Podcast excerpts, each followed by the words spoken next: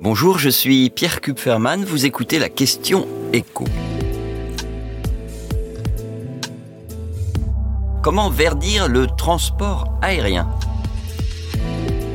Le Salon du Bourget ouvre ses portes ce lundi et en amont de ce grand rendez-vous mondial des compagnies et des constructeurs aériens, Emmanuel Macron a dévoilé ce vendredi le plan de la France pour développer l'avion qui pourra voler sans consommer de pétrole. Je dis l'avion, en fait, il y en aura plusieurs. Hein. L'État va aider euh, les divers projets en cours à raison de 300 millions d'euros par an jusqu'en 2030 et seront notamment soutenus les startups qui planchent sur les petits avions électriques. Il se trouve que les euh, startups françaises sont plutôt en pointe sur le sujet. Il y a de nombreux projets qui ont été euh, lancés ces dernières années. Le plus important, c'est celui du Toulousain Aura Aero. C'est un avion hybride de 19 places qui pourra voler à 450 km heure sur une distance de 1600 km. Le projet est vraiment bien avancé. Premier vol prévu en 2024 pour une mise sur le marché dans 5 ans, en 2028. Et déjà d'ailleurs beaucoup de clients. Deuxième exemple, cet avion 100% électrique cette fois de Volt Aero une entreprise de Charente-Maritime. Deux versions sont prévues, le plus petit modèle qui pourrait transporter 5 passagers et le plus gros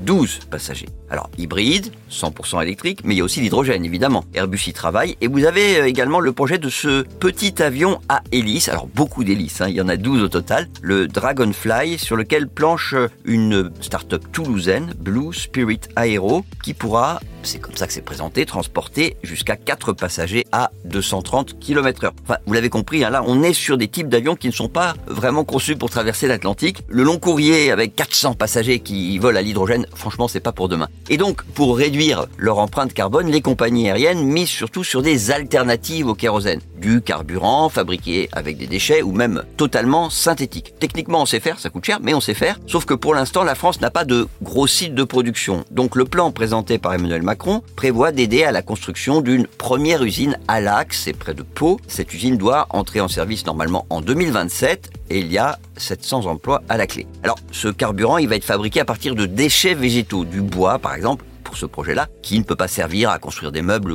ou des charpentes. On part de ces déchets et de l'eau et avec des énergies renouvelables, on va les transformer chimiquement pour produire ce kérosène sans pétrole. La France est déjà aujourd'hui l'une des compagnies qui intègre le plus ce type de carburant dans les réservoirs de ses avions, ce qui contribue à réduire ses émissions de CO2. Vous venez d'écouter la question écho, le podcast quotidien pour répondre à toutes les questions que vous vous posez sur l'actualité économique. Abonnez-vous sur votre plateforme préférée pour ne rien manquer et pourquoi pas nous laisser une note ou un commentaire. À bientôt.